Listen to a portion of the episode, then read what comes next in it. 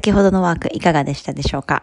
目の玉を覆う、目の玉を柔らかくリラックスしていくメディテーションでした。このように私たちが安定した呼吸、安心した呼吸を深めていくことによって、メディテーションの時間も長く、じっと座っていけるようになります。じっと座れるようになると、私たちの発言、会話の内容、行動、考え方、習慣も少しずついいエネルギーをまといながら変化していきます。今日も良い一日、時間を送っていきましょう。